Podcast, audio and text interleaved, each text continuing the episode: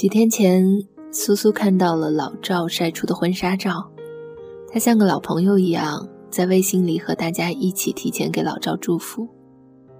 老赵很快就私聊了他，反复说着抱歉的话，说自己对苏苏有所亏欠。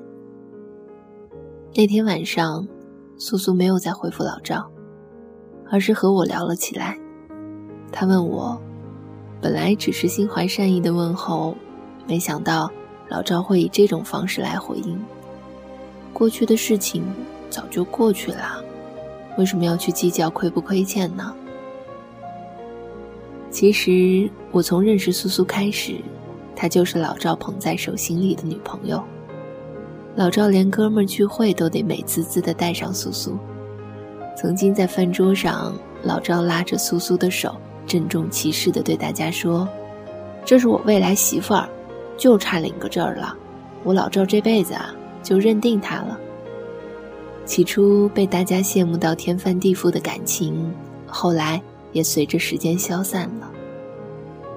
可能是爱情的路太难走，两个曾经也是很相爱的人，走着走着就散了。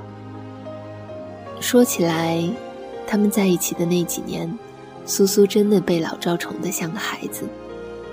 饿了，老赵比外卖来的及时；冷了，老赵也一定把衣服送过来。老赵从来不让苏苏一个人走夜路，因为苏苏怕黑。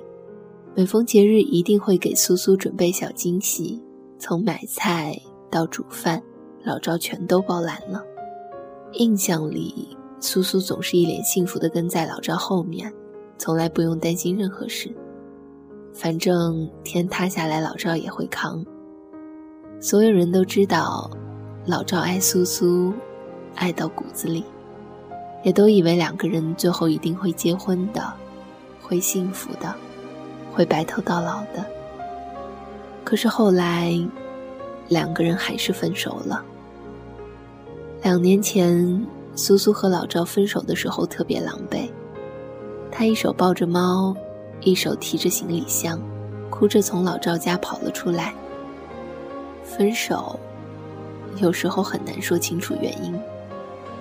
不一定是不爱了，但一定是没那么爱了。从两个人变回一个人的日子，并不那么好熬。最难以让人释怀的，大多是积年累月的习惯。就像那些年。老赵一靠近，苏苏就闻得出他的味道，就像苏苏各种社交软件的登录密码都是老赵的生日，很难忘掉的。就像他们一直养的那只猫，依然喜欢趴在老赵和苏苏情侣的衬衫上。正是因为这些习惯，我们往往很难忘记那个离开了的人。可是没办法呀，我们最后还是要学会忘记的。会感激过去的他和一切，也会拥抱新的幸福和未来。苏苏用了大半年的时间走出和老赵的这段感情，后来有人在他面前提起老赵，他或者沉默，或者称赞老赵真的是个不错的人。苏苏说：“回头再看曾经的那段感情，只有感激，那是他一生之中最年轻。”最好看，也是最无所顾忌的一段时光，给了老赵他的青春，他从来没有后悔过，因为那些年的老赵也是一样真心实意的爱着他。曾经的爱是真的，呵护是真的，无论时间过去多久，我们都不能否认之前发生过的一切，所以就算得不到天长地久。也应该感谢那些惺惺相惜的日夜。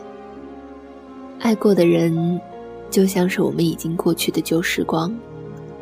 苏苏说，她不想否定之前的生活，也因此不想否定爱过的人，因为青春只有一次，过去了，就再也回不去了，只剩一段回忆留给现在和未来。他希望回忆是美好的，希望面对过去。没有后悔，也没有遗憾。一段感情的结束，无非就是你不再需要我，我也不再需要你，从此我们各自安好，谈不上过分亲密，但也不至于落井下石。毕竟爱情就应该爱的时候全力以赴，不爱了就直言不讳的离开，谁也不欠谁的。在这个年纪，其实我们差不多都爱过几个人，也都经历过相爱的甜蜜和分别的苦楚。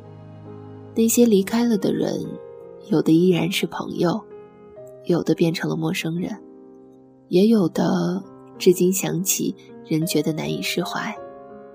我们都开始慢慢发现，从陌生到相识，再到相爱，是一个再平常不过的过程。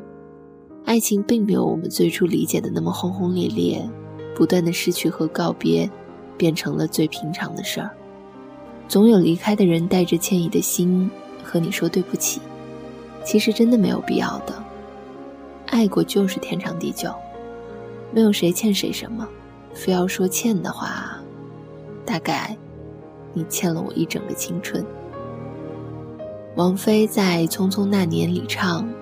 我们要互相亏欠，要不然凭何怀缅？我反而觉得，与其带着一颗亏欠的心，倒不如大大方方的和爱过的人、逝去的青春说再见。我们都不得不接受那些毫无预兆的相遇和猝不及防的分开。